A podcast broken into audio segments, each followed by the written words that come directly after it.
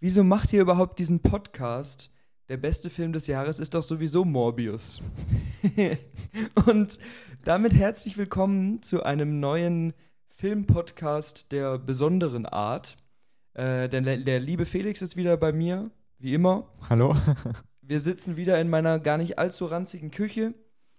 Und wir sind wie immer eigentlich euer Aufreger-Podcast des Vertrauens, aber manchmal geht es wie heute auch einfach um Filme, weil wir Lust haben, über Filme zu sprechen. Und äh, vielleicht gleich am Anfang so ein bisschen als Disclaimer. Wir haben heute technikmäßig eine kleine Einschränkung, nämlich haben wir keinen Popschutz auf unserem Mikrofon. Wir wissen aber nicht, was ein Popschutz genau macht. Deswegen hoffen wir, dass der Sound trotzdem gut ist und entschuldigen uns, wenn es nicht so ist. Ähm, aber mal gucken, ich denke, das sollte kein zu großes Problem sein. Wir dürfen halt einfach nicht ganz laut ins Mikro schreien. Jasmin denk, ist ja nicht da. Jasmin ist nicht da, genau. Ich denke, das kriegen wir hin. Aber jetzt vielleicht mal zu dem Thema von unserem Podcast. Nämlich haben wir einen sehr großen Plan für heute. Wir wollen nämlich die, oder sagen wir nicht die, sondern sagen wir unsere besten Filme des Jahres vorstellen. Ja, ich freue mich, dass wir bei den letzten Malen hatten wir immer sehr Themen, also wenn wir über Filme geredet haben, themenbasierte Podcasts, meistens sehr viele Klassiker, aber heute reden wir mal über aktuelle Filme. Ja, also ist vielleicht ein bisschen vergleichbar, bisschen vergleichbar mit unserem Lieblingsfilme-Podcast, den wir mal gemacht ja. haben. Aber jetzt genau, geht es nur um Filme, die dieses Jahr rausgekommen sind. Und ähm, vielleicht am Anfang gleich mal zum Eingrenzen. Wir haben uns überlegt, wir wollen bei Filmen bleiben, die wirklich dieses Jahr liefen. Also alles, was irgendwie Ende letzten Jahres war, klammern wir mal aus. Dann haben wir uns noch überlegt, äh, Felix und ich gehen relativ viel ins Kino und gucken uns auch Wiederaufführungen an, äh, wo dann zum Beispiel äh, Stanley Kubrick-Filme wieder aufgeführt werden oder sowas. Das klammern wir aber auch alles aus. Also wir wollen wirklich neue Filme hier drin haben. Und wir waren auch dieses Jahr auf zwei sehr tollen Filmfestivals, nämlich auf dem Fantasy Filmfest und auf dem Transit Filmfest in Regensburg. Da war bei beiden auch ein sehr, sehr tolles Programm da mit vielen Highlights. Vor allem für mich, ich habe mir beim Transit ein paar mehr Sachen angeguckt als Felix und habe da wirklich tolle Filme gesehen. Aber auch die Filme wollen wir hier jetzt mal ausklammern, weil es auch nur Filme sein ähm, sollen, die ganz normal im Kino liefen, sodass ihr auch die Möglichkeit gehabt hättet, die gesehen zu haben, jetzt mal sozusagen, ja. Ähm, und dass wir da nicht so, nicht so was ganz Nischiges haben, was man nur in einem Filmfest sehen kann, auch wenn da wirklich tolle Filme dabei waren. Ja.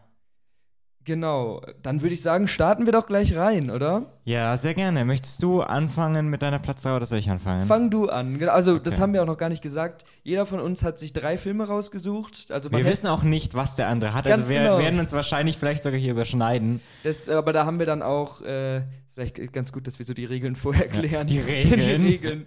Äh, da haben wir uns dann auch überlegt, dass wir falls wir uns überschneiden, nochmal so eine Art von Honorable Mention nennen, dass wir hier doch auf unsere paar Filme kommen. Und äh, ja, ich bin, ich bin sehr gespannt, was, was bei dieser Liste bei rumkommt. Aber dann fang doch mal an mit deinem Platz 3. Okay, also mein Platz 3, diesen Film, den haben wir sogar hier schon einmal erwähnt. Und zwar in unserer Horrorfolge, dass wir uns auf diesen Film noch freuen. Und ähm, der Titel dieses Films ist Bones and All. Oh, nice. Den haben wir erst vor ein paar Wochen gesehen, ein, zwei Wochen vielleicht ist das her, der ist noch gar nicht so lange draußen. Und ähm, ja, um, um was geht's? Äh, also, es ist eine ja, Liebesgeschichte über ein, ein junges Mädchen, so 18 Jahre oder sowas. Mhm die auf einen Typen trifft, gespielt von Timothy Chalamet. Felix Lieblingsschauspieler. Und die machen dann auch so unter anderem einen, einen, einen Roadtrip, sage ich jetzt mal, und so ein bisschen auch finden ihren Platz in der Welt und sowas. Aber das Besonders an dem Film ist vielleicht, dass die beiden Kannibalen sind. Ja, und das ist, wirklich, das ist wirklich besonders. Und wir haben auch hier schon sehr oft über Genre-Mix geredet und das ist das perfekte Beispiel, weil du hast Road-Movie-Elemente, du hast äh, ja, Liebesfilm-Elemente, aber auch extreme, drastische Horror-Elemente. Ja. Also ist kein Film für schwache Nerven, würde ich jetzt mal sagen. Und ich finde, gerade deswegen ist der Film auch halt auf meiner Platz 3 gekommen, weil der Film es schafft, diese wahnsinnige Balance zwischen Schönheit und Romantik auf der einen Seite und Brutalität und moralischen Fragen und äh, auf der anderen Seite zu thematisieren und unter einen Hut zu bringen, ohne dass man sich irgendwie denkt so, boah, das passt jetzt gar nicht. Ich freue mich sehr, dass du diesen Film reingepackt hast. Mir ging es nämlich vor allem mit meinem Platz 3, hatte ich sehr Schwierigkeiten, mich zu entscheiden. Mhm. Und dieser Film war unter den Top 2 und ich habe mich dann gegen diesen Film entschieden. Deswegen bin ich sehr froh, mhm. dass du ihn noch mit reingepackt hast.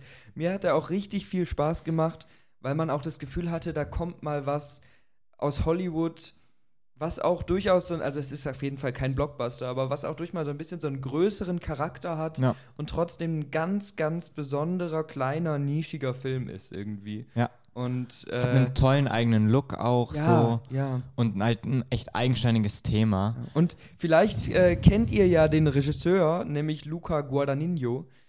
Ich hoffe, ich spreche es richtig aus. Ähm, ich habe den Namen extra nicht genannt, weil ich ihn nicht aussprechen kann.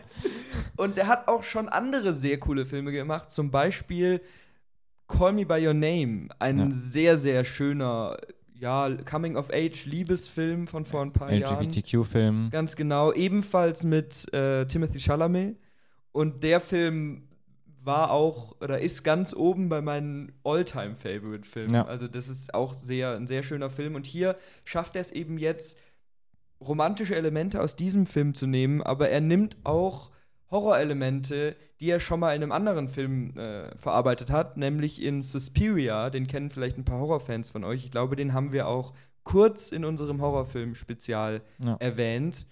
Und schafft eine, wie du schon gesagt hast, ganz faszinierende Mischung aus diesen beiden Sachen. Weil, wenn das einem gesagt wird, dann klingt das entweder nach zwei Filmen, die zusammengemixt sind und es funktioniert nicht, oder es klingt nach Trash. Und es ist aber nichts davon. Es ist der vielleicht einer der emotionalsten Filme, ja. die ich in dem ganzen Jahr gesehen habe. Und alle wundern sich, wenn man sagt, in dem emotionalsten Film, den ich gesehen habe, kommen Kannibalen vor. Ja. Aber es ist so eine, eine schöne, nahbare Geschichte. Also ja. außer das Menschenessen, das ist jetzt nicht ganz so nahbar, aber. Aber er schafft so ein, ein gutes Gefühl und eine gute Stimmung. Also nicht eine gute. mit einer guten Stimmung meine ich, ich finde, er schafft es gut, eine Stimmung herüberzubringen und also auch vor allem in seinen ja. anderen Filmen, aber auch hier einfach diese, die Landschaftsaufnahmen und, und die Musik dazu und wie die Schauspieldialoge dazwischen sind einfach ja, also sehr rund. Sehr stimmungsvoll, da hast, du, da hast du schon recht. Vielleicht noch ganz kurz, weil du gesagt hast, er hat es nicht in deine Top 3 geschafft. Was würdest du denn so als, hast du denn als kleinen Makel oder waren die anderen Filme einfach so gut, dass. Also es waren halt, ich finde, wenn man so eine Liste macht, sind es wirklich nur Kleinigkeiten. Oder man, subjektive Dinge. Oder ja. einfach subjektive Dinge, weil man sieht ja extrem viele gute Filme in so einem Jahr, gerade wenn man so oft ins Kino ja. geht wie wir. Ähm, man sieht auch sehr viel Müll, aber. das, das stimmt. Aber für mich hat der es nicht reingeschafft, weil er gerade in der Mitte meiner Meinung nach ein paar Längen hat. Mhm. Also ich möchte den jetzt nicht schlecht reden. Ich habe dem äh, auf Letterboxd, das ist so eine Filmbewertungsplattform, wo wir unsere Filme mal eintragen, habe ich dem viereinhalb von fünf Sternen gegeben. Also ich war wirklich begeistert.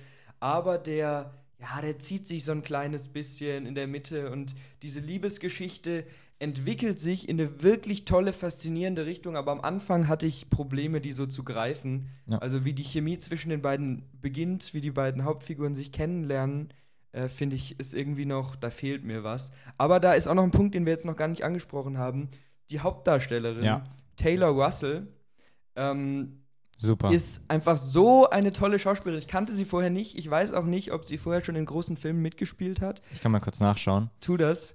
Aber die, die bringt so viel in diese Rolle mit rein und von ihr lebt dieser Film auch. Und gerade dann eben auch später die Chemie mit Timothy Chalamet zusammen ist, äh, ja, ist wirklich toll. Und da merkt man einfach, dass alles funktioniert. Also dieses romantische, geschrieben, schöne geschriebene Drehbuch, die tollen Bilder, die gute Stimmung, also wieder gut in Anführungszeichen, der Genremix, das Schauspiel, alles greift so ineinander und ein Projekt, was, wenn man's, wenn man davon erzählt, eher wie so ein wirrer Müll wirkt, so, so schön funktioniert, ist wirklich toll. Ja. Ähm, also sie hat eigentlich davor nicht in keinen großen Film mitgespielt, höchstens Waves. Das ist auch ein, ein A24-Drama oh, okay. vor, vor ein paar Jahren, 2019 erschienen. Ähm, genau, aber ansonsten auch in keinem, keinem Film eigentlich wirklich davor zu sehen.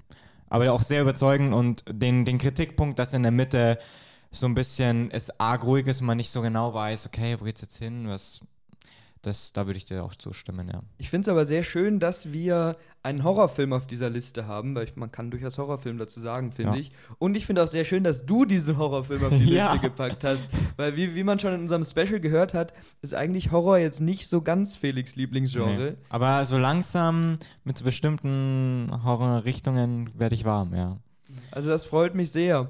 Hat, möchtest du noch was dazu sagen? Nee, ich bin, ich bin zufrieden. Dann kommen wir äh, zu meinem Platz 3. Das ist ein, das geht mal in eine ganz, ganz andere Richtung, würde ich sagen. Den haben Felix und ich auch zusammen gesehen. Und äh, wir wollten den Film eigentlich normal im Kino sehen, aber haben ihn dann zufällig in einer Sneak Preview gesehen. Es ist nämlich Triangle of Sadness. Äh, ein Film von, von Ruben Östlund. Und ich habe mal äh, auf Wikipedia nachgelesen und da steht, satirische Tragikomödie mhm. als Beschreibung.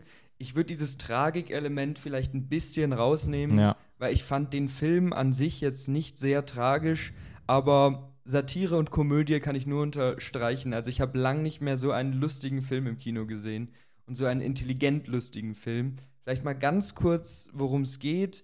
Äh, Im Fokus des Films steht ein Influencer-Pärchen und äh, die beiden haben die Möglichkeit, durch ihre Tätigkeit als Influencer und als Model auf eine Luxuskreuzfahrt zu gehen.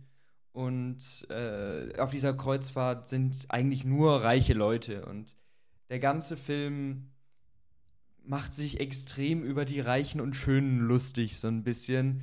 Und äh, geht dann im, im dritten Akt nochmal in eine ganz andere Richtung, die ich jetzt nicht hier vorwegnehmen will aber es ist eigentlich das perfekte Beispiel für die Drei-Akt-Strukturen im ja. Film, weil du hast wirklich drei Blöcke, die unterschiedlicher nicht sein könnten, auch wenn die gleichen beiden Figuren immer im Fokus stehen. Und ja, ich, ich bin halt, ich bin großer Fan davon, wenn Humor es schafft. Ich, also ich bin auch Fan von plumpem Humor, so ist es nicht.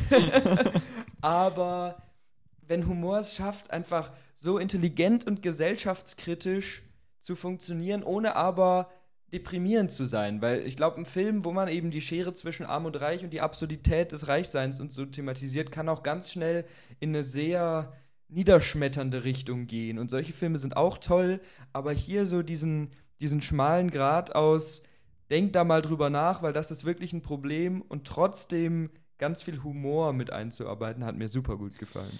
Ich fand ihn auch sehr unterhaltsam. Also der Film ist ein bisschen dem der Humor des Films zeichnet sich ein bisschen aus, dass er so ein bisschen einfach drüber ist und man wirklich eigentlich nur noch so, ich weiß, man kann den Kopf, man schüttelt den Kopf und denkt sich nur so, mein Gott, also das ist doch echt absurd eigentlich, wie sich die Leute verhalten, aber trotzdem noch auf eine lustige Art und Weise. Und, und ich finde auch dieses, also dieses Drübersein oder ich würde es jetzt gar nicht so beschreiben, weil der Film ist für mich nicht absurd. Der, der, der treibt nämlich Probleme und Themen, die es wirklich gibt, einfach so in die Höhe. Aber ja, aber ich finde, aus, aus unserer Sichtweise ist es doch schon irgendwie absurd, wenn dann extra ein Boot mit so äh, Hochsicherheitskoffern geliefert wird, nur für ein Glas Nutella Na, mitten natürlich. aufs Meer. Dann denkt man sich doch so, what the fuck? Also aber, aber es steckt was dahinter. Natürlich. Das, das also, wollte ich jetzt nur sagen, weil es, absurd, finde ich, klingt so ein bisschen so äh, nach dem Motto so Humor, ja, und dann äh, passiert plötzlich das und dann ist es total witzig und so einfach so ja sinnfrei, weil es so verrückt ist. Und das ist es nicht, weil hinter jedem Witz steckt wirklich, wirklich was dahinter. Und manche sind subtiler und manche sind richtig auf die Fresse. Also einige ist, einiges ist schon sehr, sehr offensichtlich, ja, und wird schon angesprochen. sogar ein bisschen platt. Das wenn dann, wenn dann eine Figur Films. sagt, ja, hier ein russischer Kapitalist und ein ähm, kapitalistischer, nee, ein, Sozi ein kommunistischer Amerikaner. Also das würde ich jetzt tatsächlich das ist da ja schon dann Weil das, also es gibt Szenen, ich, ich muss gerade ein paar Gedanken ordnen, es gibt Szenen, die für mich einfach nicht so intelligent sind wie andere, wo dann einfach der Witz sehr plump ist, wo es dann, äh, ja, gerade im dritten Akt ein paar kleinere Schwächen gibt. Aber das, was du gerade angesprochen hast, ist für mich mit der Kern und mit das Highlight des Films weil du hast zwei Figuren.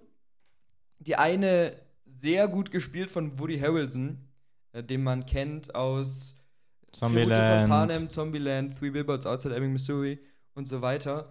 Und er spielt einen Kapitän auf dieser Luxusjacht, der aber Alkoholiker ist und eigentlich Kommunist ist. Und ihm gegenüber steht eben ein russischer Kapitalist, der sein, er sagt immer, er hat sein Geld mit Scheiße verdient. Also hat er Dünger verkauft und so. Und die beiden unterhalten sich ähm, im, im Laufe des Films mehrmals über, ja, über politische Systeme und werfen sich gegenseitig Zitate an den Kopf von berühmten Kommunisten oder Kapitalisten oder so. Und das ist wirklich, wirklich lustig, weil natürlich ist es absurd, weil du hast diese beiden Extreme in den Figuren, aber es ist so geschickt geschrieben und ich, so schlaue Witze. Ich, ich so. finde auch die Witze super lustig und also ja. die Szenen sind mit so die besten des ja. Films, würde ich sagen. Aber da wird ganz klar äh, Kapitalismus angesprochen, Natürlich. zum Beispiel diese Thematik. Natürlich, aber da steckt dann auch noch wieder so was Philosophisches drin ja. oder so. Also es ist schwierig natürlich jetzt zu sagen, dieser Witz ist platt und dieser Witz ist nicht platt, weil im Endeffekt fanden wir den Film einfach lustig und intelligent als Ganzes. Ja. Ich jetzt einfach mal für uns beide ja. sprechen. Aber man kann da natürlich differenzieren und es ist ja immer auch subjektiv, welche Witze ziehen mal mehr bei dem einen und mal weniger bei dem anderen. Aber im Endeffekt auf jeden Fall ein sehr, sehr empfehlenswerter Film. Ja. Gibt es da was, was dich an dem Film gestört hat? Dass du, also ich gehe jetzt mal davon aus, dass du ihn nicht in deine Liste. Nee, ich habe ihn nicht auf meine, er hat nicht auf, auf, meine Liste geschafft. War ich, er in der möglichen Er war auf jeden Fall in der Auswahl. Ähm, aber für mich war der Film halt dann definitiv lustig und intelligent, aber er hat mich nicht so emotional gecatcht und die Story war halt dann, die war interessant und hat dem Zweck gedient und war gut, aber das Gesamtbild, vor allem so der erste Akt war interessant, aber hat mich nicht komplett überzeugt. Und da hab, das Gesamtbild hat für mich nicht, nicht einfach komplett überzeugt. Das so. Aber das ist, wie gesagt, auch eine subjektive, subjektive Sichtweise. Aber durchaus berechtigte Kritik. Also den ersten Akt fand ich, fand ich cool. Ich konnte da viel mit anfangen. Aber ich, ich sehe auch ein paar Schwächen bei dem Film und ich sehe auch, dass die diese, der Humor und die Gesellschaftskritik stehen sehr im Vordergrund und die Story wird sehr zurückgenommen. Ja. Dabei. Aber also ich bin der und Meinung, der das Film ist halt eigentlich auch alles, was den, es ist nicht alles, was den Film auszeichnet. Der hat schon auch noch andere Elemente, aber das ist halt so der Hauptkern. Natürlich. nur für diesen Hauptkern. Gut, aber jeder Film hat einen drauf Kern. Tun. Das, ja, das stimmt, aber ich finde, das war halt das, das eine Ding, was den Film für mich gut macht und ansonsten links und rechts davon hat es also ich würde hier noch kurz anführen wollen, dass ich auch das Schauspiel sehr gut fand. Ja. Also mich hat wirklich rund um jede Figur in diesem Film hat mich schauspielerisch überzeugt. Manche haben mehr Möglichkeit, das zu zeigen und manche weniger, aber alle haben bringen diesen Witz sehr gut rüber und gerade auch die beiden Hauptdarstellerinnen, Hauptdarstellerinnen, die Hauptdarstellerin und der Hauptdarsteller kannte ich beide vorher nicht, nee. sind aber sehr sehr tolle Schauspieler und gerade die Schauspielerin sticht ein bisschen raus und es ist da sehr. Da wären wir traurig. jetzt dann bei dem Tragikelement. Ja, bei dem Tragikelement, vielleicht ist es deswegen auf, auf Spotify als Tragikomödie bezeichnet, weil die Schauspielerin leider äh, nach ein paar, paar Wochen nach dem Dreh, ich weiß es nicht ganz genau, wann es war, verstorben ist. Junge Frau ist an Folgen von einem Autounfall, Jahre vorher ist sie gestorben. Ich habe mir den Namen aufgeschrieben. Ich hoffe, ich spreche es richtig aus, nämlich Charlby Dean Creek hat mir sehr gut gefallen in diesem Film und ist, ja. Äh, ja, ist sehr schade, dass wir sie nicht in weiteren Filmen sehen können. Aber hat auf jeden Fall hier, hier ein Zeichen gesetzt und ein bisschen rausgestochen. Also auch das ein sehr empfehlenswerter Film und ein ganz anderer Film als Felix Nummer 3. Ja, definitiv. Sollen wir dann weitermachen? Machen wir weiter. Okay, dann mein zweiter Platz. Und ich gehe davon aus, dass du den vielleicht auch auf, deine List, auf deiner Liste hast. Ist ein Film, der im Frühjahr dieses Jahres gestartet ist, mit einem sehr langen und umständlichen Titel, und zwar Everything, Everywhere, All at Once. Ich bin begeistert, dass du ihn in die Liste hast, weil auch dieser Film hat es bei mir nicht in die Liste der geschafft. nicht in die Nein. Liste geschafft. Aber du hast jetzt schon mit deinem Platz 2 äh, und 3 beide Honorable Mentions genannt, die ich gerne anführen wollte. Sehr guter Wahl. Aber um was geht's denn? Also, das ist, das ist irgendwie auch schwierig zu erzählen. Also, ähm, der Film dreht sich um eine Multiversumsgeschichte. Sagen, sagen wir mal so, ist ja. abgefahren. Multiversum kennt man jetzt wahrscheinlich eher durch Marvel und sowas, aber ähm, genau. Und im Grunde, es geht um eine äh, Frau, eine chinesische Einwanderin in, der, in Amerika, die einen ähm, Waschsalon führt und Probleme hat mit ihrer Steuerberaterin oder mit, mit, mit dem Steueramt, wie heißt das, Finanzamt? Finanzamt, ja. Genau. Und, ähm, und ihre Tochter haben, also da, sie hat auch Probleme mit ihrer Tochter, die ähm, sich, also die, die entwickeln sich so ein bisschen auseinander und genau, ihr ganzes Leben ist ein bisschen chaotisch. Und mittendrin taucht auf einmal ähm, ihr Mann aus einer anderen, aus einem anderen Universum auf und ähm, dann beginnt so ein, ein Kreislauf oder der Stein kommt ins Rollen und eins führt ins andere. Ja, also ich, ich habe diesen Film wirklich in dem Moment, wo wir ihn geguckt haben, geliebt. Es ist, also man kann ihn eigentlich ganz gut vergleichen, weil zu einer ähnlichen Zeit ein Film rauskam, der ganz sicher nicht auf diese Liste gehört, nämlich Doctor Strange ja. and the Multiverse of Madness ein Marvel-Film, in dem es auch um das Multiversum und parallele Realitäten ging und so. Und dieser Film, obwohl er, ja, also ich glaube, er hat schon viel Aufmerksamkeit gekriegt, aber er hätte noch mehr verdient und ist wahrscheinlich neben Multiverse of Madness ein bisschen untergegangen. Aber macht es so viel besser, weil ich habe, glaube ich, das ganze Jahr keinen so kreativen Film gesehen, weil der dieses Multiverse-Thema nicht nur als Gimmick benutzt, sondern so viel daraus macht und so kreativ damit umgeht und so besondere Sachen daraus holt. Und es ist nicht einfach so wie in Doctor Strange, es wird eine andere Realität gezeigt, wo man bei Rot über die Ampel geht und nicht bei Grün, sondern es ist wirklich, es ist, es gibt, ohne jetzt zu viel vorwegnehmen zu wollen, es gibt Realitäten, wo die Menschen Würstchen statt Fingern haben. Es gibt animierte Realitäten es ist, äh, was hatten wir denn noch? Es ist schon sehr lange her. Es ist aber auch, es, es hat humoristisch sehr gutes Timing. Du hast Realitäten, in denen äh, andere Filme wie zum Beispiel Ratatouille ein bisschen äh, abgeändert wurden. Abgeändert wurden oder sich darüber lustig gemacht wird und so. Und es ist so ein, so ein schöner Film und da steckt halt, wie du schon erwähnt hast, ein extrem emotionaler Kern drin. Also es ist nicht nur dieses, es macht ganz viel Spaß, sondern dieses Familiendrama ist da ganz wichtig drin und es gibt dem auch eine Tiefe, die man eigentlich nicht erwartet bei so einem Film. Ja, also im Fokus steht und bleibt die ganze Zeit immer im Film Evelyn Wang heißt sie, heißt die mhm. Figur und ihre, ihre Familienprobleme und darum herum entwickelt sich dann ein Problem, das das ganze Universum bedroht, aber ähm, die, die Probleme mit ihrer Tochter und auch mit ihrem Mann und auch äh, mit, ihrem, mit ihrem Waschsalon. Das, das, schwingt die ganze Zeit mit und wird die ganze Zeit thematisiert. Und gleichzeitig ist, hast du, wie du gesagt hast, der Film wahnsinnig kreativ ja. und lustig und da passiert so viel abgefahrenes Zeug. Und ich finde auch, warum der jetzt auch auf meinem Platz 2 gekommen ist, dass obwohl der jetzt doch schon ein Dreivierteljahr her ist, sind mir da noch immer wieder so einzelne ja. Bilderschnipsel fallen mir ein und ähm, dass er so lange mir im Gedächtnis geblieben ist und mich doch irgendwie berührt hat und auch so gut gemacht ist, ja. hat mich wahnsinnig überrascht. Das ist vielleicht auch ein Grund, wieso er bei mir nicht in die Top 3 gekommen ist, weil für mich bleibt er hängen, aber in meinem Kopf ist es so der coole Multiverse-Film mit Emotionen. Mhm. Und das, das ist ja sehr gut und auch diesen Film habe ich sehr gut bewertet und habe ihn wirklich gemocht, aber es ist nicht viel mehr. Ich denke mir jetzt nicht nochmal, da muss ich jetzt nochmal drüber nachdenken oder der hat mich jetzt emotional richtig berührt oder sowas. Und das hatte ich halt bei anderen Filmen, auf die wir noch zu sprechen kommen werden, ein bisschen mehr oder deutlich mehr sogar ja. noch. Und der war wahrscheinlich, wenn wir eine Liste machen würden mit die coolsten Filme des Jahres, ja. dann wäre der bei mir auf der 1 oder auf der 2.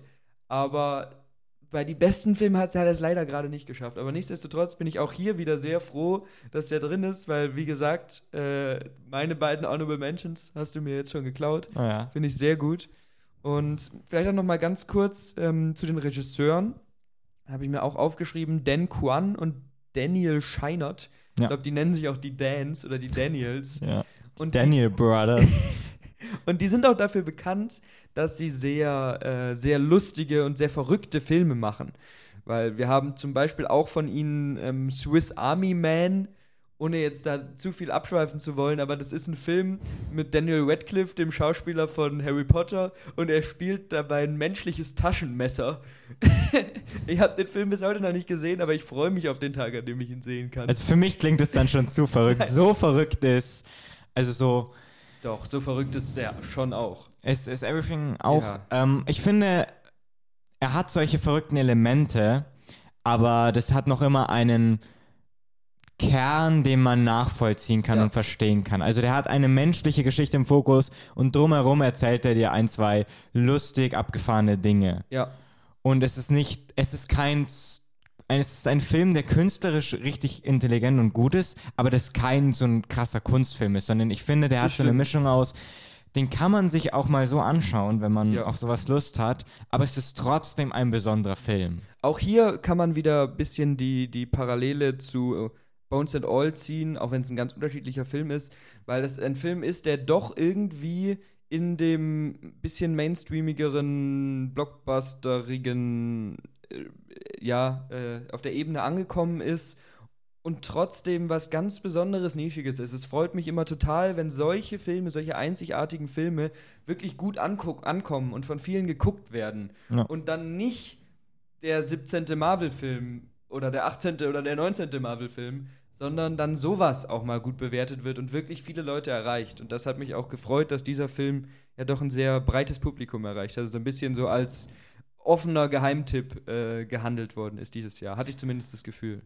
Definitiv. Also ich glaube, irgendwie jeder, der sich mit Filmen auseinandergesetzt hat, zumindest davon gehört, dass ja. der, dass der existiert. Und vielleicht noch ganz interessant, äh, Studio A24, das Natürlich. haben wir auch schon oft erwähnt für Indie-Geheimtipps.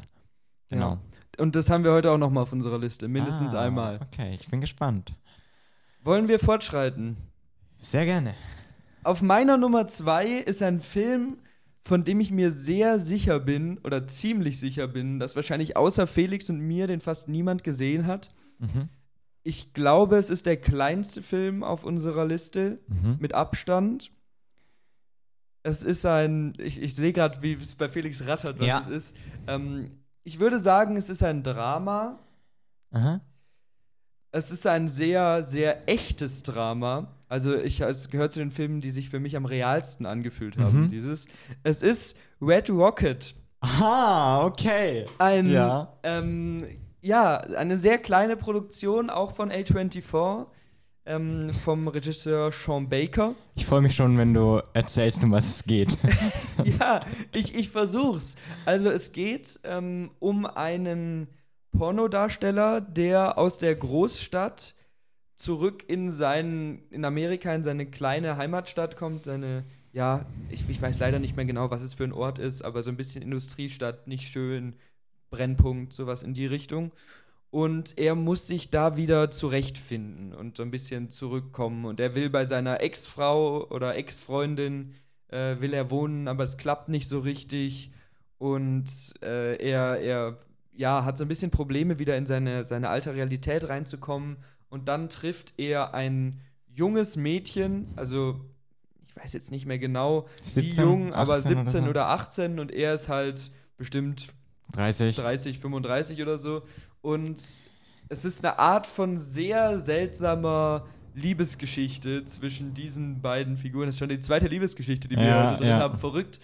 Ähm, und genau viel, viel mehr würde ich jetzt eigentlich gar nicht sagen wollen, weil der Film jetzt auch kein Film ist, der von dieser großen Story und ganz vielen Twists lebt. Ähm, Im Gegenteil, es geht einfach um dieses unfassbar echte Stadtleben. Und das hat mich so umgehauen, weil du hast wirklich, du hast Dialoge, wo dann auch Menschen durcheinander reden und sich anschreien und sich beleidigen und es wird so oft geschimpft und geflucht in dem Film und so und du hast Figuren, die die wo du merkst, die hassen sich so richtig und du siehst so richtig so du kannst die Chemie fast sehen zwischen den ja. Figuren und der, der hat mir so unfassbar viel Spaß gemacht, wobei Spaß wahrscheinlich das falsche Wort ist, weil es ist ein eher ja, ich will jetzt nicht sagen niederschmetternd, weil so schlimm ist er nicht, aber er regt sehr zum Nachdenken an und hinterlässt einem hat so ein bisschen so einen bitteren Geschmack im Mund, wenn man da rausgeht. Ja, vor allem, weil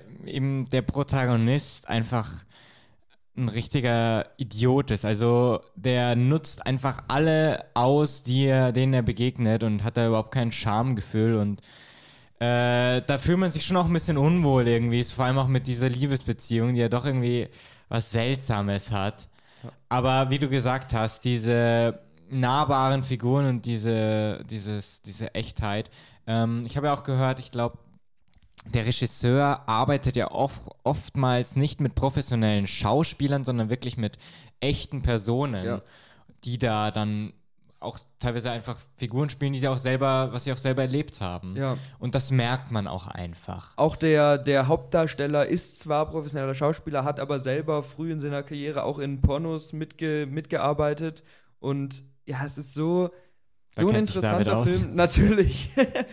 ähm, weil gerade das, was du gesagt hast, hat mich extrem fasziniert, weil eigentlich Filme ja immer so gedreht werden oder so funktionieren, dass du eine Hauptfigur hast, mit der du mitfühlst. Sei es jetzt emotional oder sei es so eine Art von Heldenreise mit wir werden mit ihm erwachsen oder so Coming of Age mäßig, aber du hast immer diese Identifikationsfigur. Und hier hast du eine Hauptfigur, mit der willst du dich nicht identifizieren. Du willst so viel Abstand von dieser Figur wie möglich, weil es ein richtiger Arsch. Ich würde noch viel weiter gehen zu sagen, ja. der ist ein Idiot, der ist wirklich wirklich unsympathisch und manipulativ und unfreundlich und egoistisch wie nochmal was. Und trotzdem schafft es dieser Film, dass ich nicht angeekelt bin. Also natürlich bin ich von der Figur doch irgendwie angeekelt, aber er catcht mich trotzdem und zieht mich da mit rein. Und ich will wissen, was mit dieser Figur passiert. Und irgendwie.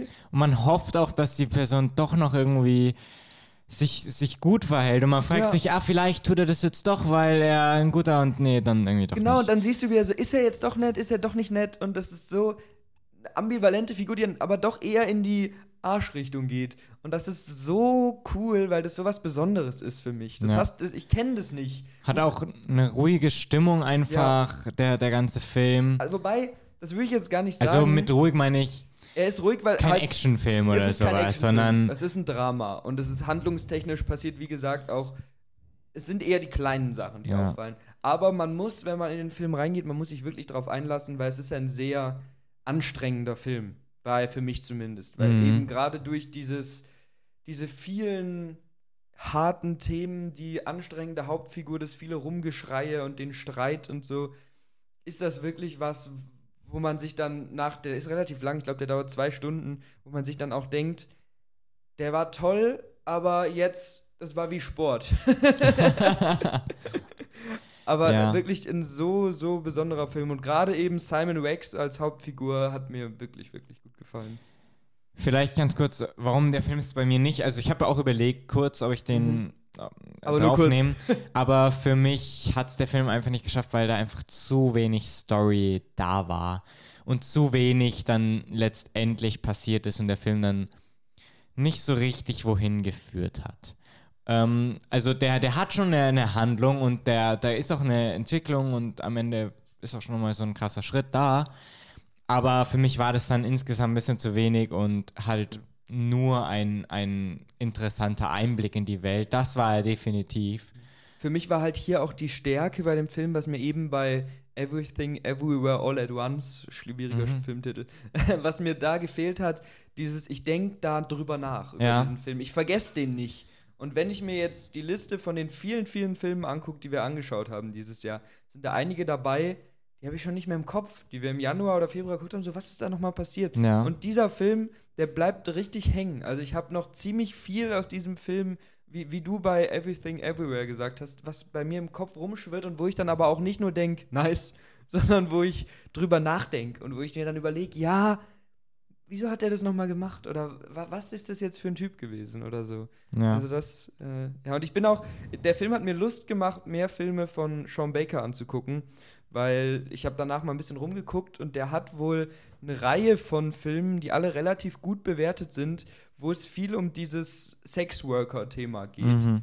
Und das ist wohl irgendwie was, mit, womit er sich gerne auseinandersetzt und wo er auch gerne darauf hinweist, auf Missstände in dieser Richtung und so. Und immer sehr echte Filme, und deswegen bin ich auch ja, sehr gespannt, wenn ich mal die Möglichkeit habe, die restlichen Filme von dem zu sehen. Nur ganz kurz dazu, wir wollen jetzt hier nicht zu sehr abschweifen, sondern eigentlich bei unserem Thema bleiben, aber man merkt, wir haben jetzt hier zwei Regisseure mit Sean Baker und ähm, der italienische Name, den ich nicht aussprechen kann. Luca Guadagnino. Die, genau, die so ein bestimmte, der, der Bones and All gemacht hat und eben auch äh, Call Me By Your Name und Suspiria, die so bestimmte Themen haben, die sie oftmals irgendwie immer mhm. wieder ähm, einfließen lassen in ihre Filme. Und ich finde, das merkt man, wenn man sich so mit Regisseuren, wenn man da einige Filme anschaut, bei einigen, die, die ganz gut sind, dass die so eine eigene Sprache und eigene genau. Themen haben, die immer wieder vorkommen. Meine, das ist ja das gleiche bei Ruben Östlund. Äh, der hat, ja. glaube ich, erst drei Filme gemacht und ich habe nur Triangle of Sadness gesehen.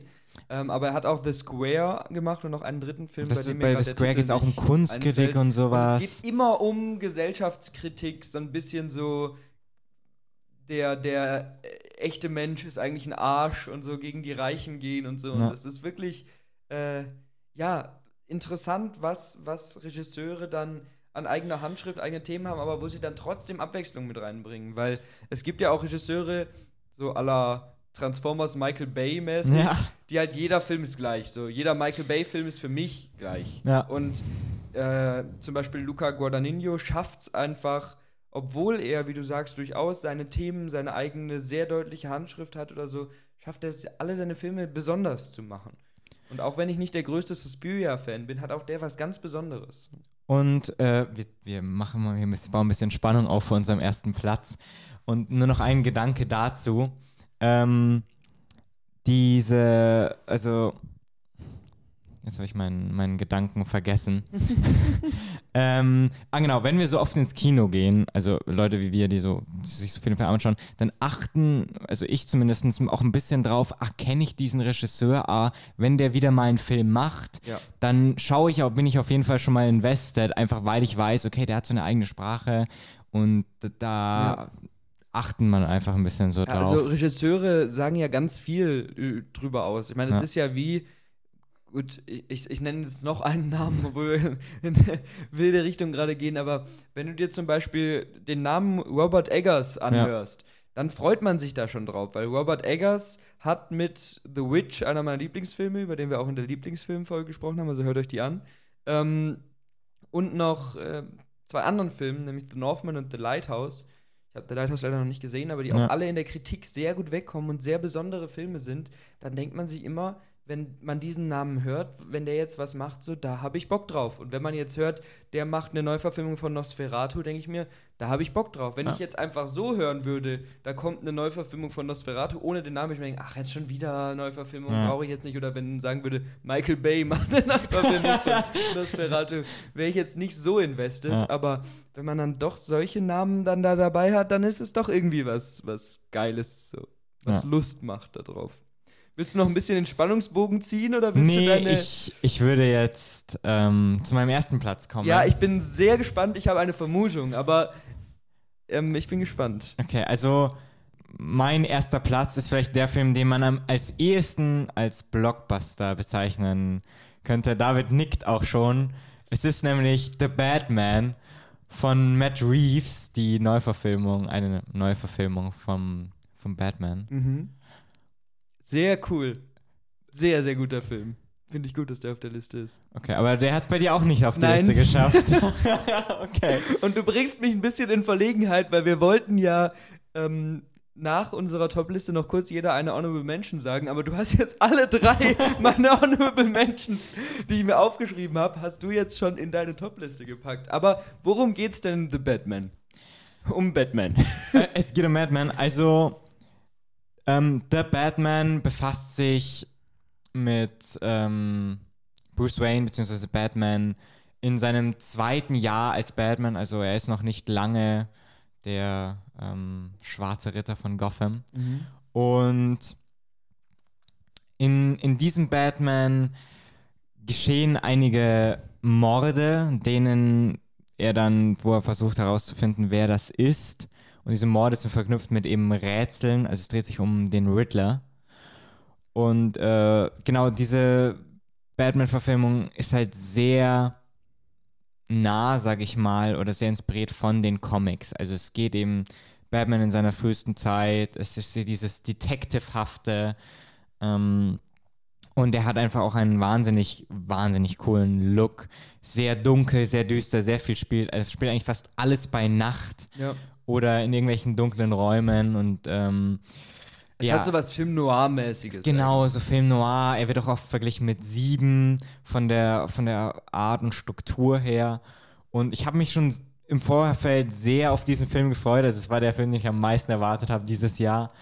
Und er hat mich auch nicht enttäuscht. Und du hast ihn auch dreimal im Kino geguckt. Ich habe ihn zweimal im Kino zweimal, geguckt. Okay. und, ähm, und ich finde, es ist immer was Besonderes, wenn man sehr hohe Erwartungen an einen Film hat, aber man diese Erwartungen vielleicht sogar übertroffen werden. Und er hat mir auch einfach wirklich Lust auf mehr gemacht. Und in dieser ganzen Zeit, wo so viele Comic-Verfilmungen herauskommen, hat der, war der doch nochmal echt was Besonderes. Also ich kann dir eigentlich nur in allem zustimmen. Der sticht wirklich raus aus diesem Wust an bunten Marvel-Filmen, teils auch bunten DC-Filmen, wo nicht so viel dahinter steckt. Und hier ist halt wirklich so, so eine Schwere und so eine Düsternis irgendwie da mit drin.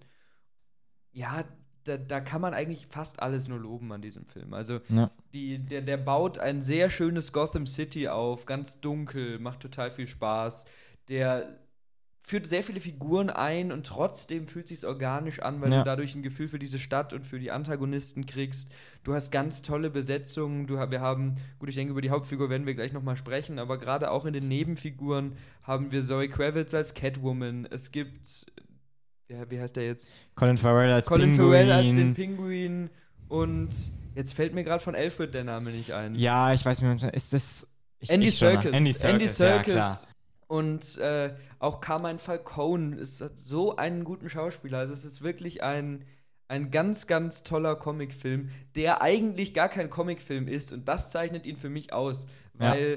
gut, du hast Batman und Batman ist die bekannteste Comicfigur aller Zeiten, so ungefähr. Aber abgesehen davon geht es viel eher, wie du sagst, in so eine Richtung wie Sieben oder Zodiac, in so eine, äh, ja, Serienmörder ja. oder zumindest besonderer Verbrecherrichtung, so Thriller-mäßig, Krimi-mäßig. Batman jagt den Verbrecher. Und es ist auch der Film von allen Batman-Filmen, es gibt ja unfassbar viele, der am ehesten diese wirklich der, diese Detective-Art hat. So. Ja. Ähm, Batman muss ähm, ermitteln, um zu finden, wer das Ganze getan hat, den Riddler äh, ja, zu finden. Und das macht man ja vorher nicht. In den meisten anderen Batman-Filmen ist es dann doch, auch wenn es da tolle gibt, eher so diese Superhelden-Stories, diese klassischen. Genau, also das ist auf jeden Fall auch ein Film für Leute, die sagen, Superheldenfilme kann ich eigentlich nicht Ich habe den mit meinen Eltern geguckt und die ja. waren begeistert. Also und noch ein, zwei Dinge, die den Film auch auszeichnen, ist, es ist wirklich auch eine Charaktergeschichte von ja. Batman.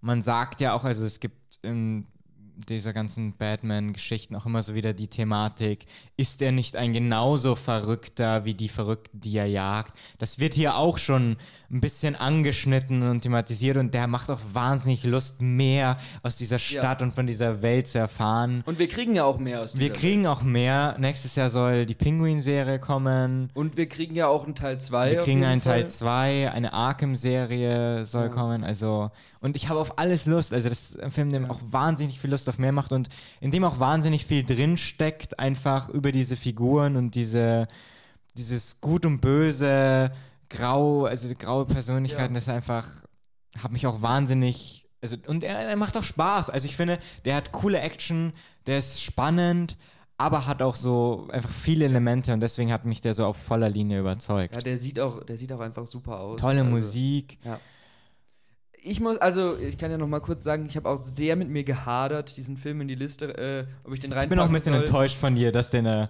ich muss auch dazu sagen, ein Mitgrund, wieso ich ihn nicht reingetan habe, war, dass ich wusste, dass du ihn reinsetzt.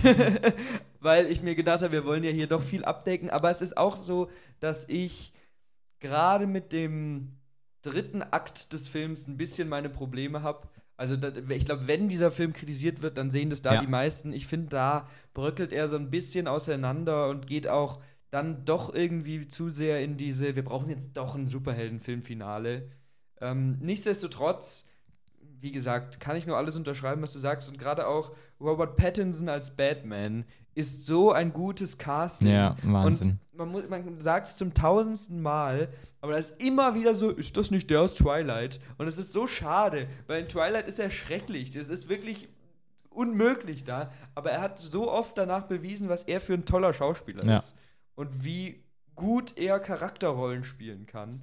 Und spätestens hier soll es jetzt eigentlich auch beim Mainstream angekommen sein, dass er nicht mehr dieser Bubi aus Twilight ist, sondern dass er wirklich auch sowas hinkriegt. Weil wenn man sich andere Filme von den letzten Jahren anguckt, wie äh, The Lighthouse zum Beispiel. Good Time. Oder Good Time. Oder Tenet. Oder.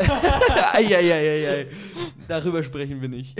Ja. Aber ja, dann, dann merkt man einfach auch, da steckt ganz, ganz viel da Talent drin. Und ich habe mich sehr gefreut, den jetzt in dieser Rolle zu sehen. Und einfach mal auch einen anderen Batman zu haben. Weil es ist nicht der harte fertige, dunkle Ritter, der draufhaut und ich bin Batman und ich setze mich durch, sondern der hat auch Selbstzweifel und sowas. Ja. Und das ist sehr, sehr cool. Und der auch eigentlich so in dieser Rolle so versunken ist. Ja. Er sagt auch, ich bin, ich bin Vergeltung und ja. der, der, prügelt los und er will wirklich durch Angst ja. ähm, etwas verändern. Alle sagen ja auch, er ist Emo-Batman. Genau. Also und ähm, ja. Also sehr, sehr, und sehr, sehr gute Wahl. Bei den Filmen davor, da habe ich überlegt, ja, in welcher Reihenfolge, da waren auch noch andere in der weiteren Auswahl. Für mich war das aber relativ klar, ja. dass das mein, mein Platz 1 ist, weil der mir einfach so krass gut gefallen hat. Deswegen war ich auch zweimal drin. Also. ich war auch zweimal drin, muss ja. ich sagen. Einmal auf Englisch, einmal auf Deutsch. Also äh, hat mir auch sehr gut gefallen. Bei mir, mir geht es nämlich ähnlich. Meine Platz 1, mein Platz 1 war mir relativ klar ab dem Moment, wo wir über diese Liste geredet haben. Hast du schon eine Ahnung? Eigentlich gar nicht, also wirklich, weil wir haben so viel abgegrast. Ja, wir haben sehr viel jetzt schon drüber gesprochen und es ist. Und es sind noch ein paar Filme, die ich noch, über die ich noch, die noch in meiner Auswahl gestanden hätte, aber ich weiß jetzt nicht, was davon auf deinem Platz 1 landet. es ist ein Film, der für elf Oscars nominiert war. Ah, ja, doch. Und ja. im Endeffekt dann leider nur einen für beste Regie gewonnen hat, obwohl ich ihn als einen meiner Oscar-Favoriten gesehen habe. Es ist ein Film, der einzige Film heute, der primär nicht im Kino ausgestrahlt wurde, sondern auf Netflix. Wir hatten aber trotzdem die Möglichkeit, in den zwei oder drei Wochen, wo er lief, ja. den auch im Kino zu sehen. Es ist The Power of the Dog. Ein, ja, Neo-Western. Neo-Western, das ist schön gesagt. Und es geht um zwei Brüder, die gemeinsam eine, ja, eine Rinderfarm betreiben und einer der Brüder, gespielt von Jesse Plemons, verliebt sich in eine Frau, gespielt von Kirsten Dunst. Zwei ganz tolle Schauspieler schon mal. Und diese Frau hat auch einen Sohn bereits, gespielt von einem Schauspieler, dessen Namen ich liebe, Cody Smith McPhee. Oder McPhee, ich weiß es nicht, ich glaube Phi. Und ähm, der Bruder holt die beiden zu sich und die heiratet die Frau und sie verlieben sich und es ist eine Art von Love Story auf der Ebene und der Sohn wird so ein bisschen mitgezogen. Und auf der anderen Seite hast du aber den anderen Bruder, der das genaue Gegenteil darstellt, ähm, gespielt von Benedict Cumberbatch, der anders als sein, äh, ja, sein, sein Geschwisterkind nicht so ein offener, liebender Mensch ist, sondern sehr zurückgezogen lebt, sehr äh, kalt wirkt nach außen hin und so eine, so eine Düsternis mit sich hat und eigentlich überhaupt kein sozialer Mensch ist, sondern sehr, so ein Einzelgänger-Typ, so ein bisschen. So ein, zumindest am Anfang denkt man, er wäre das Klischee von einer Western-Figur, so ein ja. bisschen. Und im Laufe des Films, ich möchte jetzt nicht zu viel vorwegnehmen, weil der auch sehr schön mit Überraschungen und Twists arbeitet, aber im Laufe des Films geht es auch um die Beziehung zwischen ihm und der Frau seines Bruders, aber vor allem auch zwischen ihm und dem Sohn der Frau seines Bruders. Und wie diese beiden Figuren miteinander interagieren und äh, so eine Art von, ich will nicht sagen Mentorenverhältnis, aber auf jeden Fall sehr besonderem Verhältnis er erarbeiten und ja, in welche Richtung das dann geht und wie sehr der Film einen dann überrascht, ist so schön und es ist halt nicht das, was man erwartet, wenn man Western sieht mit viel ja. Piu Piu und. Äh, also ich glaube, es wird, es wird kein so. einziger Schuss abgefeuert. Ich ja. weiß nicht, ob überhaupt jemand mal so eine richtig eine Waffe zieht. Also, das spielt eigentlich keine Rolle. Ja. Es ist eigentlich wieder ein, ein Charakterdrama. Ja. Und es, man sieht einfach sehr schön, wie diese zwei Welten aufeinandertreffen. Benedict Cumberbatch auf der einen Seite mit diesem noch Viehherde treiben und dieses Wilde und er kennt sich in der Natur aus und sowas. Und auf der anderen Seite sein Bruder und auch der Sohn und diese Familie, dieses fast schon bürgerliche die Richtung. Ja. Der hat auch schon ein Auto und wenn die Kamera beschreitet, er noch auf dem, auf dem Pferd so. Ja. Und das trifft hier sehr schön aufeinander. Und vor allem das Ende ist einfach, da haben wir sehr lange und ausführlich drüber danach geredet, weil das wirklich einen so, so wow, okay, das, das überrascht einen wirklich ja. und lässt einen viel nachdenken. Und das war auch ein Grund, wieso dieser Film auf meiner Eins sitzt, weil man so, so viel in diesen Film interpretieren und drüber reden kann. Also, es macht mir eh sehr viel Spaß, mit dir ins Kino zu gehen, weil wir danach immer uns noch ja. über die Filme unterhalten und quatschen und entweder bei einem Bier oder bei einem langen Heimwegfahrer ja. nach Hause schieben und uns über Filme unterhalten. Aber gerade bei diesem Film haben wir so viel drüber geredet und haben so viele verschiedene Facetten von diesem Film gesehen und so viel da rein interpretiert und haben wahrscheinlich trotzdem nur an der Oberfläche gekratzt. Man könnte da bestimmt noch viel, viel tiefer reingehen. Man könnte bestimmt einen dreistündigen Podcast nur über diesen Film machen. Ja, wir haben vor allem über das Ende geredet, aber auch die, die ersten zwei Akte, die sind ein bisschen, muss man reinkommen, die sind sehr ruhig und man muss erstmal die Figuren kennenlernen, alles ein bisschen wirkt ein bisschen zäh, aber auch trotzdem da wird einfach diese, diese vielen ja. verschiedenen Figuren, die da gezeigt werden und wie die agieren, ist trotzdem einfach sehr interessant, weil man sich fragt, wohin geht dieser Film? Wer, wer ist das alles? Was. Und der Film geht sehr, arbeitet sehr schön mit Details, weil ja. ich habe, wenn ich diesen Film gesehen habe, währenddessen habe ich wirklich auch gedacht, so am Anfang, boah, der zieht sich jetzt so ein bisschen. Als ich dann aber wirklich zu Ende geguckt habe, habe ich mir gedacht, ich muss den jetzt sofort nochmal angucken, weil ich muss die ganzen Details vom Anfang ja. einfach nochmal verstehen und nochmal genauer mir angucken, weil andersrum, als ich jetzt zum Beispiel einen Film, der auch schon auf unserer Liste war, Bones and All gesehen habe, habe ich mir gedacht, die Längen, die der meiner Meinung nach hat, die hätte man da rauskürzen ja. sollen. Das ist jetzt vielleicht ein bisschen drastisch, aber da waren so ein paar Längen, wo ich mir gedacht habe, ach, wenn du da einfach fünf Minuten rausgenommen hättest, dann wäre das wahrscheinlich stimmiger gewesen. Und hier denke ich mir, der ist einfach sehr langsam und das passt oft nicht mehr zu den heutigen Sehgewohnheiten, weil du siehst ja vor allem auf Blockbuster-Ebene ganz viele ganz wilde, bunte, schnelle Filme und in jeder Szene, in jedem Frame passiert wieder was Neues und so. Und das hast du hier halt gar nicht und da muss man sich wirklich drauf einlassen. Wenn man das aber tut, ist der toll.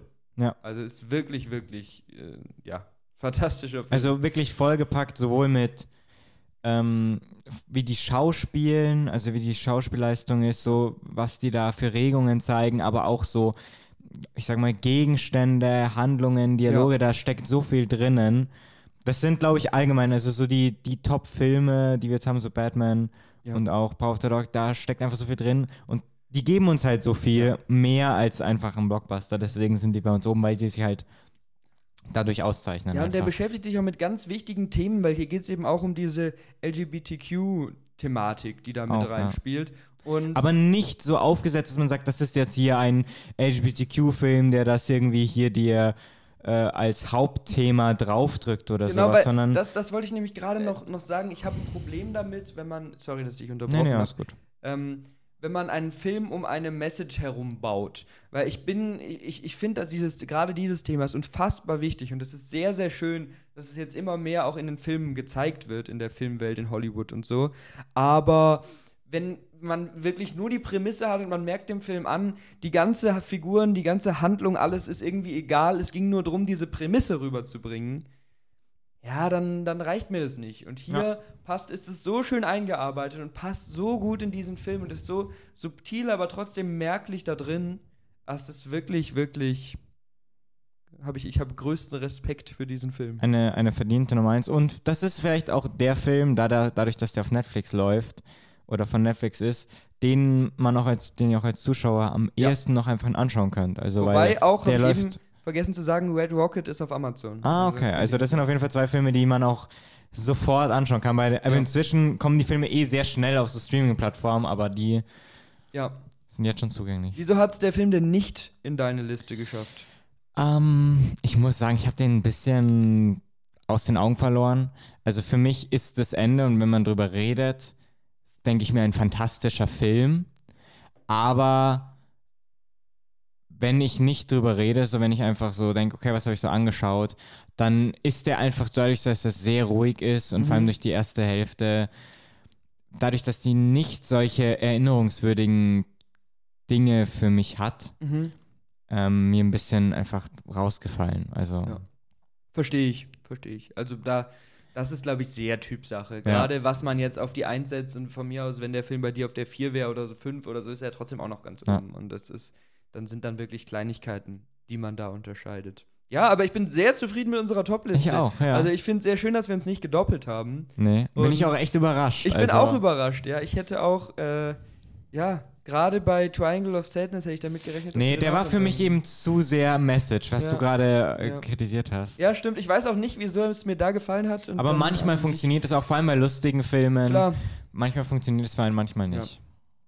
Dann, ja, würde ich sagen, war es das mit unserer Top-Liste fürs Erste.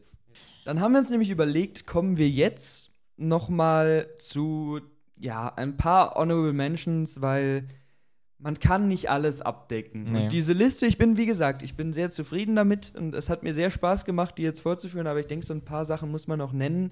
Bevor wir da jetzt konkret zu ähm, Filmen kommen, möchte ich auch sagen, wir haben natürlich nicht alles gesehen. Also Felix und ich gehen zwar sehr viel ins Kino, aber man kann nie alles abdecken. Und so ein paar Sachen, die sehr gut bewertet werden, wie zum Beispiel The Menu, der jetzt vor mhm. kurzem im Kino lief, haben wir einfach noch nicht geguckt. Ich habe noch nicht Avatar 2 gesehen. Ich schon. Ich weiß, dass du ihn gesehen hast, ja. Ähm, aber der, der spielt bei mir auch nicht in diese Liste rein. Und jetzt, ich habe jetzt natürlich gerade keine konkreten Namen im Kopf, weil ich nicht gut vorbereitet bin, aber auch im Dezember kommen jetzt noch ein paar Filme in den letzten beiden Dezemberwochen, wo wir auch jetzt die Möglichkeit noch nicht hatten, sie zu sehen. Deswegen, wenn jetzt irgendein bestimmter Film nicht dabei ist, kann es daran liegen, dass wir ihn entweder richtig scheiße fanden oder aber wahrscheinlicher, dass wir ihn einfach nicht gesehen haben. Weil gerade auch bei so etwas kleineren Filmen. Wir haben zum Beispiel noch immer nicht Morbius gesehen, ja, mit dem wir eingestiegen genau. sind. Und der müsste ja eigentlich auch auf diese Liste. Ja. Aber wenn ich gerade schon bei kleineren Filmen bin, würde ich sagen, komme ich jetzt mal als erstes zu meiner Honorable Mention. Ja. Das ist auch wieder ein Film, von dem ich sagen würde, dass den wahrscheinlich nicht so viele gesehen haben. Ich weiß aber zum Beispiel, dass unsere äh, Studentenfunk-Kollegen bei Ready Set Podcast den als besten Film oder einen der besten Filme des Jahres sehen. Und mir hat er auch, ja, sehr viel Stoff zum Nachdenken gegeben. Es ist der längste Film auf dieser Liste. Es ist ein asiatischer Film. Oh ja, den hatte ich auch da.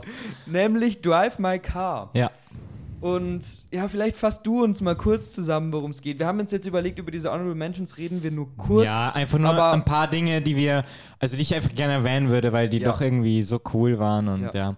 Also Drive My Car ist ein, ich glaube, japanisch-chinesischer Film oder sowas. Ich glaube, japanisch. Japanisch. Und es geht um einen ähm, Theaterregisseur, einen Bekannten, also halt, der, die Figur ist bekannt, ja. so ungefähr.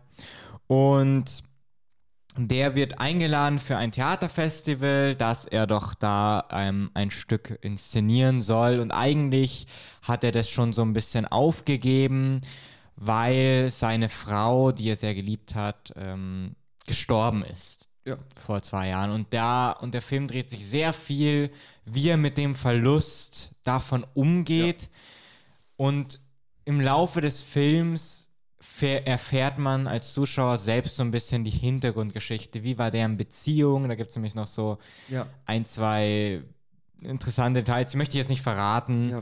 Und ähm, genau. Ja, also, das ist so die Grundprämisse. Genau. Der, der Film ist wirklich ein Brett. Ja. Also, also der, der, dauert drei Stunden. Wir haben ihn auch im Originalton angeschaut, deswegen ist mir auch relativ viel davon so einfach schwer nur noch im Gedächtnis. Ja, ja das ist auch ein Grund, wieso ich den nicht in meine Top-Liste getan habe, weil da dann einfach doch mir viel jetzt nicht mehr so im Kopf ist, und ein bisschen mhm. hinten runtergefallen ist.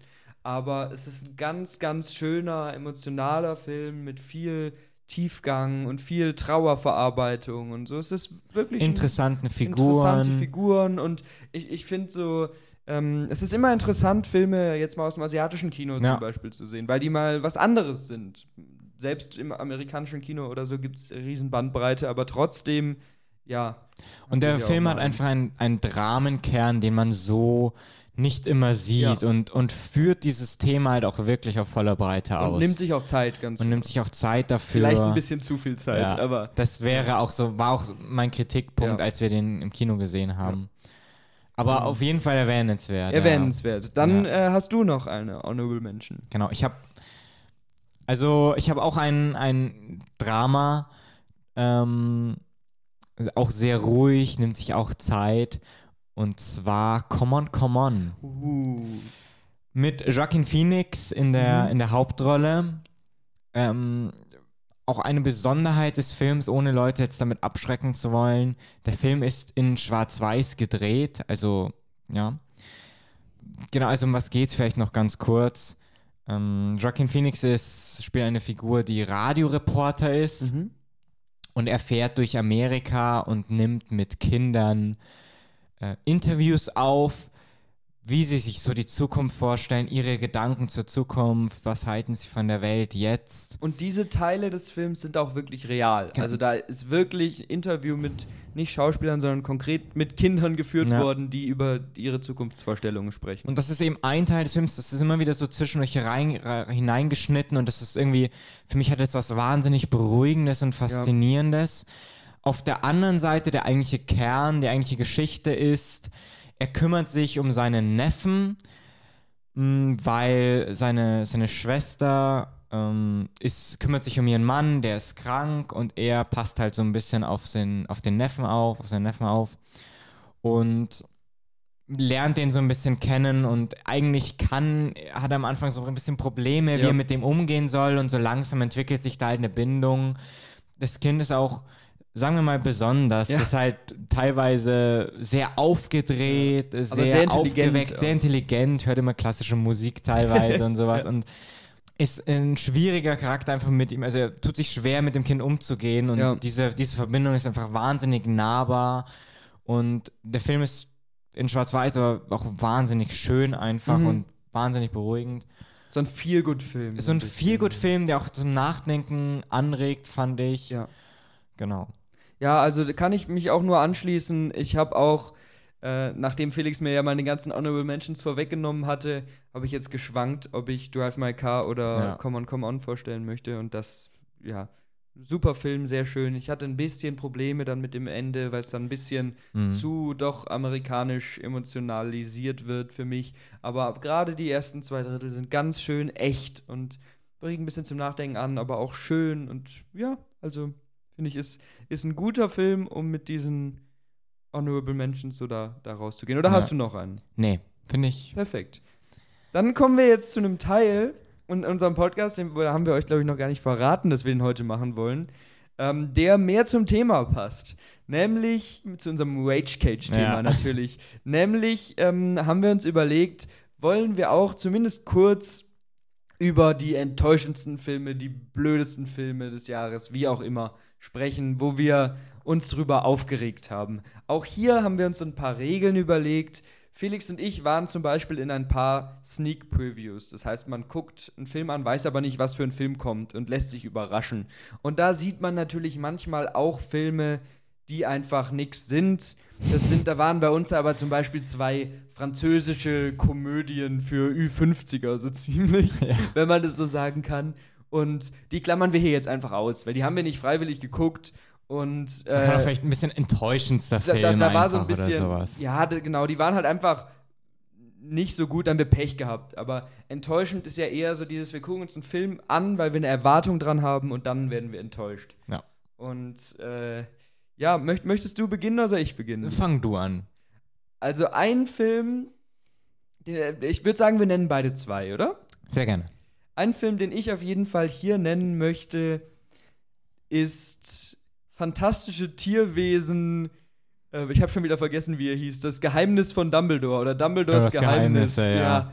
Und wirklich, also, ein bisschen weiter ausholen. Fantastische Tierwesen ist ja die Geschichte im Harry Potter-Universum, die aber Jahre davor spielt und in der es ursprünglich um Newt Scamander ging, der mit Tierwesen unterwegs ist und äh, so ein bisschen so kleine Abenteuer erlebt. Und der erste Teil war auch wirklich noch sehr, sehr nett, der hat mir sehr gut gefallen. Und dann haben sie aber versucht, so die große Backstory von Albus Dumbledore und Gellert Grindelwald da reinzupacken. Und schon der zweite Teil war meiner Meinung nach sehr mäßig. Und der, der dritte Teil hat mir jetzt wirklich den absoluten Rest gegeben.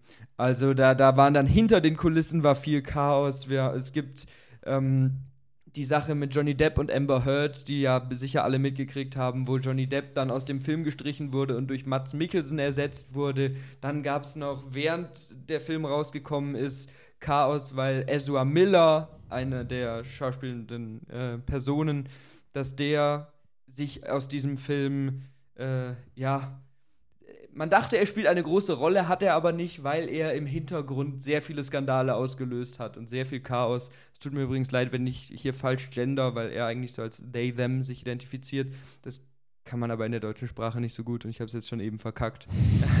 aber auf jeden Fall möchte ich das jetzt hier trotzdem respektieren. Und aber wohl ganz viel Chaos mit Leute bedroht und geschlagen und Cannabisbesitz und Waffenbesitz und äh, Affäre mit einer Minderjährigen und ganz, ganz viel Chaos. Das heißt, es waren schon mal keine guten Vorzeichen. Und der Vorgängerfilm war nicht gut. Und dann kam dieser Film an. Und ich habe mir den angeguckt. Und ich hatte jetzt keine riesen Erwartung daran. Aber ich habe mir gedacht, vielleicht ist mal wieder so ein nettes, einfach so ein netter Blockbuster. Und ich bin wirklich kopfschüttelnd aus diesem Film gegangen. Also, der ist so hanebüchen zusammengestellt, gar keine Dramaturgie, neue Figuren, die wir nie richtig kennenlernen und überhaupt nicht verstehen. Wir haben ganz komische Twists, wir haben plötzlich Elemente, die mit eingebracht werden, die noch nie eine Rolle gespielt haben. Das ist so ein wirrer Film und ich konnte da überhaupt nichts mit anfangen. Fanservice, der gar nicht funktioniert. Ja. Also ich hätte den Film auch auf meine Liste gepackt, weil ich fand den auch einfach, auch einfach wirklich enttäuschend. Ich fand den halt nicht mal mehr nur so, der, der war an Stellen schon, er hatte ein, zwei witzige Stellen, wo er ja. ganz unterhaltsam war. Und er ist relativ schnell rumgegangen, aber wenn man nur ein bisschen drüber nachdenkt, dann macht das einfach alles keinen Sinn. Ja. Und ich finde, einfach, wo sich diese Reihe nach Harry Potter hinentwickelt, ist irgendwie das stellt, glaube ich, keinen zufrieden. das ist einfach nee. so, also das ist einfach, das ist einfach nichts. Und da steckt auch, da, da stecken im Prinzip zwei Filme drin, weil die Geschichte mit Dumbledore und Grindelwald könnte interessant sein. Und auch aus Newt Scamander haben wir in Teil 1 gesehen, kann man viel machen. Aber zusammen klappt das einfach nicht. Das passt nicht zusammen. Nee, also ich finde auch, das ist kaum eine Figur, wo ich sage, okay, irgendwie die, die, da habe ich eine emotionale Verbindung dazu, da interessiert ja, nee. mich, wohin die gehen soll.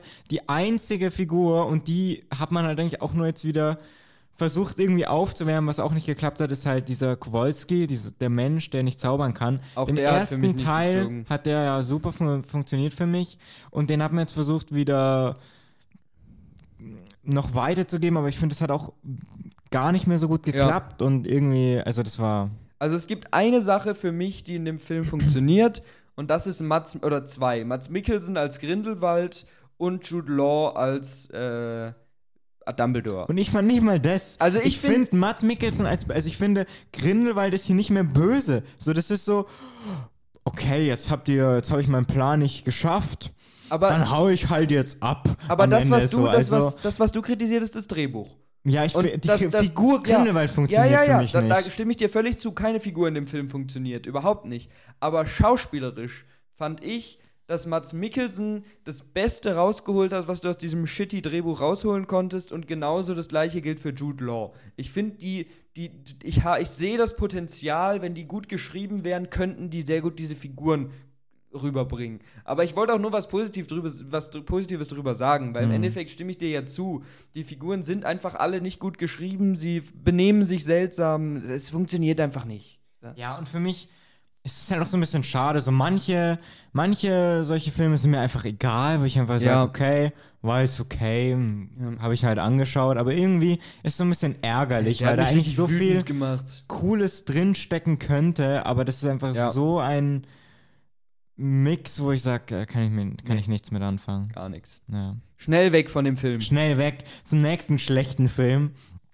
Ein Film, den du nicht gesehen hast, den ich aber gesehen habe. Jurassic World 3. also, mal äh, ich hole auch mal kurz aus. Erster Jurassic Park, fantastischer Film ja. bis heute. Steven Spielberg. Par excellence, genau.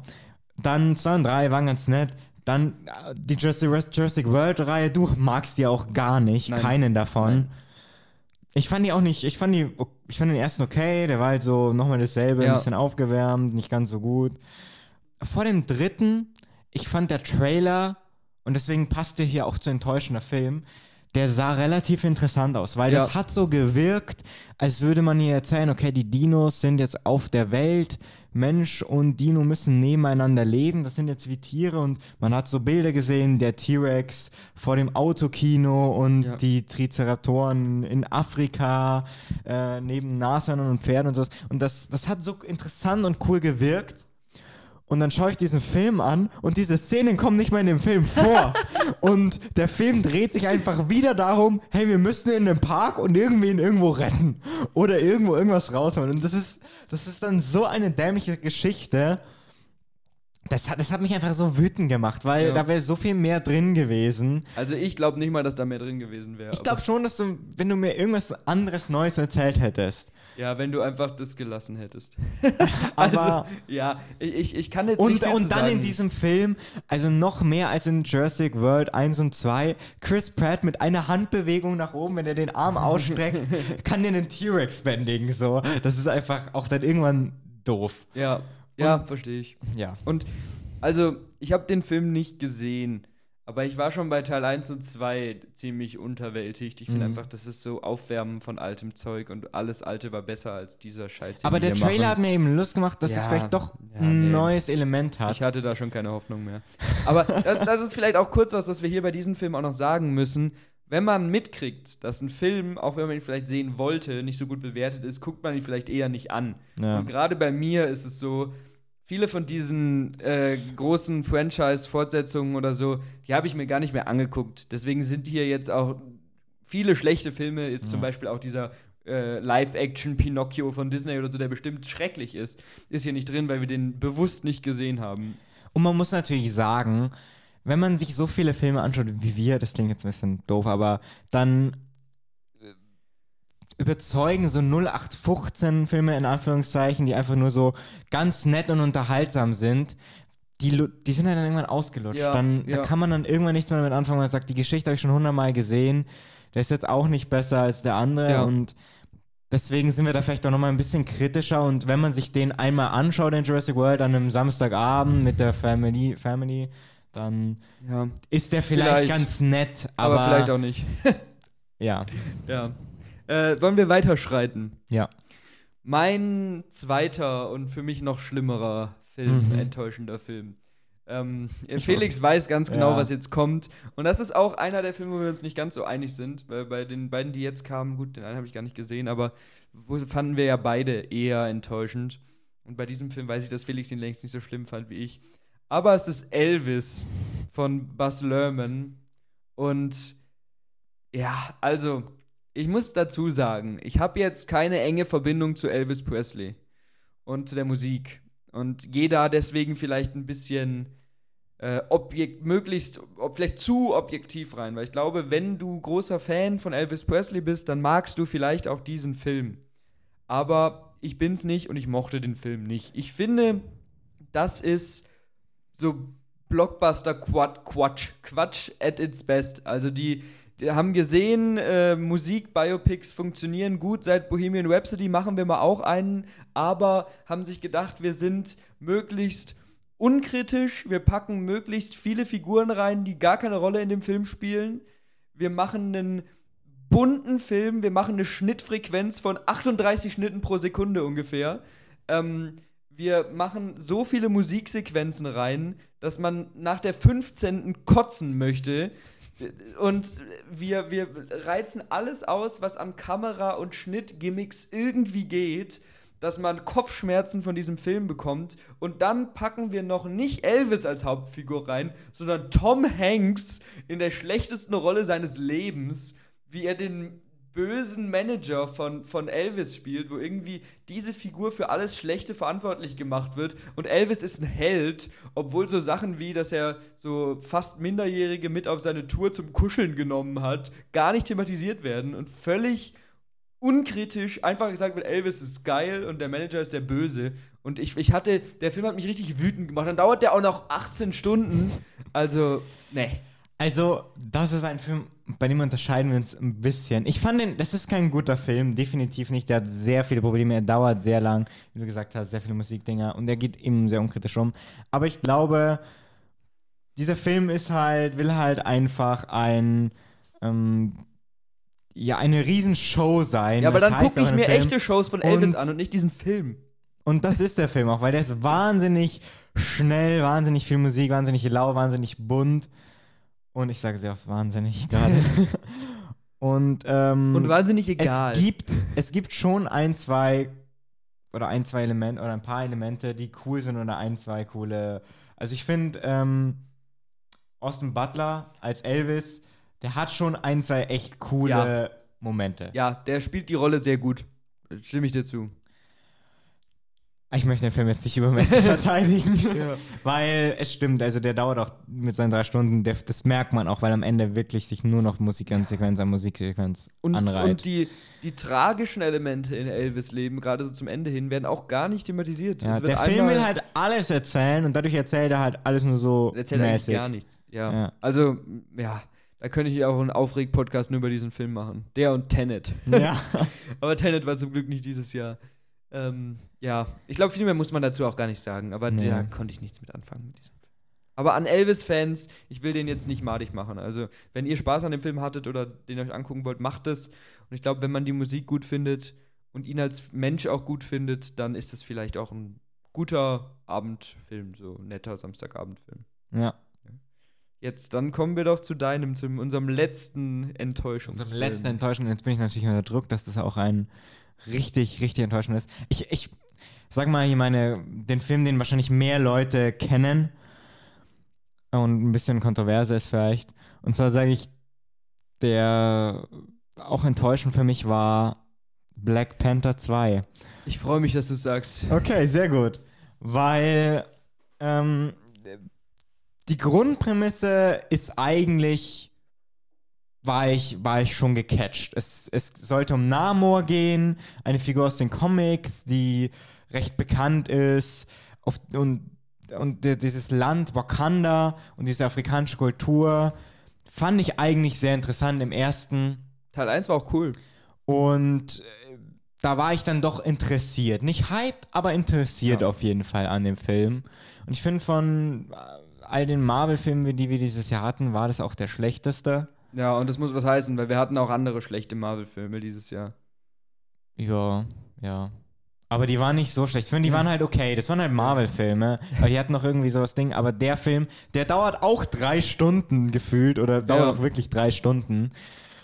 Und als ich auch im Kino war, das war nicht mehr zum Anschauen teilweise. Also diese Animationen ja, das und ist das war so schrecklich. Ich habe ihn auch unglücklicherweise in 3D gesehen, weil der nur in 3D lief zu dem Zeitpunkt, wo ich eben konnte.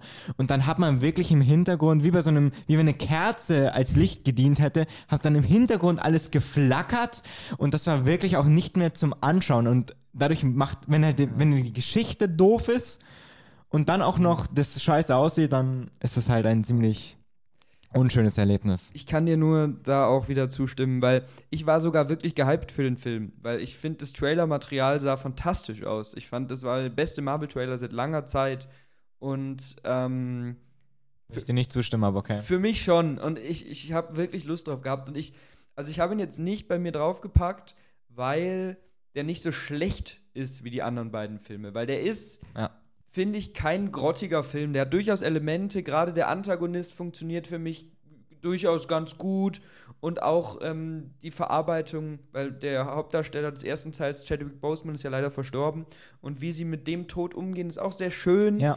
Das, das geht wirklich gut, aber die Gesamthandlung von dem Film ist so all over the place. Sie wollen wieder wie bei Elvis viel zu viel und kriegen alles nur so am Rande hin. Also ähm, diesen ganzen Handlungsstrang mit ähm, dem Hobbit-Darsteller ja. und äh, General Ross. Die, das, es gibt so viele Elemente auch mit Ironheart, ja. die du einfach rausstreichen Das ist so unnötig kannst, und die nur drin sind, um zu sagen, Marvel, wir machen Franchise, guckt euch das nächste Projekt, wo die vorkommen, wieder an und so. Und es ist überhaupt kein runder, stimmiger Film, sondern so ganz zusammengewürfelt irgendwie. Ja. Und das Finale ist grausig. Ja, also diese Speerszene, ja. das war wirklich. Ja. Also lange nicht mehr so ein schlechtes Finale gesehen. Mhm. Und ja, und ich habe auch jetzt kurz überlegt, soll ich den drauf tun, weil der hat einige positive Elemente, wie wir gesagt haben. Aber insgesamt ist es halt dann doch irgendwie, war dann doch nix. Ja. Vor allem sollte der große Abschluss von Phase 4 sein. Und es war so. War so nicht richtig, ja. Ja, aber dann würde ich sagen, damit sind wir am Ende von unserem kleinen Jahresrückblick. Wie bereits erwähnt, ich glaube, man hätte hier noch sehr viel mehr anführen können. Ich hatte auch noch für sowohl schlechte als auch gute Filme Kandidaten, die ich noch Sollen hätte anführen können. Vielleicht noch einen, weil wir jetzt haben sehr viel über so Actionfilme abgelästert, sage ich jetzt mal. Ja. Wollen wir vielleicht noch einen guten nennen? Wenn du möchtest, nenn noch einen guten. Und zwar Bullet Train. Ja! Weil das ist ein Film, den ich auch zweimal im Kino gesehen ja. habe, weil der einfach wahnsinnig unterhaltsam ist. Das stimmt, das ist jetzt noch so unser Bonustipp hier. Dazu. Genau, unser Bonustipp. Das ist ein ja, Actionfilm mit Brad Pitt es spielt in einem Zug, ganz viele sehr lustige verschiedene Figuren, die sich gegenseitig bekämpfen und jagen. Es, es und gibt so. lauter Agenten oder Mafia-Angestellten, ja. die da in diesem Zug sind und alle versuchen sich umzubringen. Ganz wild und bunt, aber sehr lustig, gut geschnitten, gut geschauspielert. Äh, unterhaltsam, wird nie langweilig, abgefahren, abgefahren gute Action. Genau. Äh, also gerade wenn man sowas, zum Beispiel sowas wie Deadpool cool findet oder ja. so, ist glaube ich sogar der gleiche Regisseur oder zumindest arbeitet, hat er auch bei Deadpool mitgearbeitet, ähm, dann, dann kann ich, kann, können wir euch den nur ans Herz legen, den Film. Also, das ist, war eine gute Idee nochmal mit so einem genau. schönen. Dass wir nicht hier Film mit den schlechten Filmen ja, rausgehen. Und, und das soll auch jetzt überhaupt kein so Blockbuster-Bashing sein, nee. weil es ist genau das, was Felix gesagt hat. Wenn man ganz viele Filme guckt, dann erkennt man halt vielleicht so Muster ein bisschen mehr und bewertet die Filme deswegen anders oder kritischer. Was aber nicht heißen soll, dass es keine guten Blockbuster geben kann. Weil ich meine, jetzt gerade Bullet Train oder The Batman sind ja die perfekten Beispiele ja. für Riesenblockbuster, die uns sehr, sehr gut gefallen haben. Die natürlich auch ein besonderes Element haben, aber. Ja. ja. ja. Und deswegen mehr solche Filme und weniger Elvis. äh, ja, und dann würde ich sagen, bedanken wir uns bei euch fürs Zuhören. Es hat mir mal wieder sehr viel Spaß gemacht. Mir auch. Und äh, ja, ich glaube, wir haben ein ganz gutes letzte Jahr zusammengefasst. Und jetzt sind wir gespannt, was im nächsten Jahr auf uns zukommt, würde ich sagen. Dann danke dir, Felix. Danke fürs Hiersein. Und äh, in äh, Erinnerung an Jasmin, das klingt so, als wäre sie tot. So, so, ist es nicht. Aber in Erinnerung an Jasmin verabschieden wir uns natürlich wie immer mit Verpisst euch.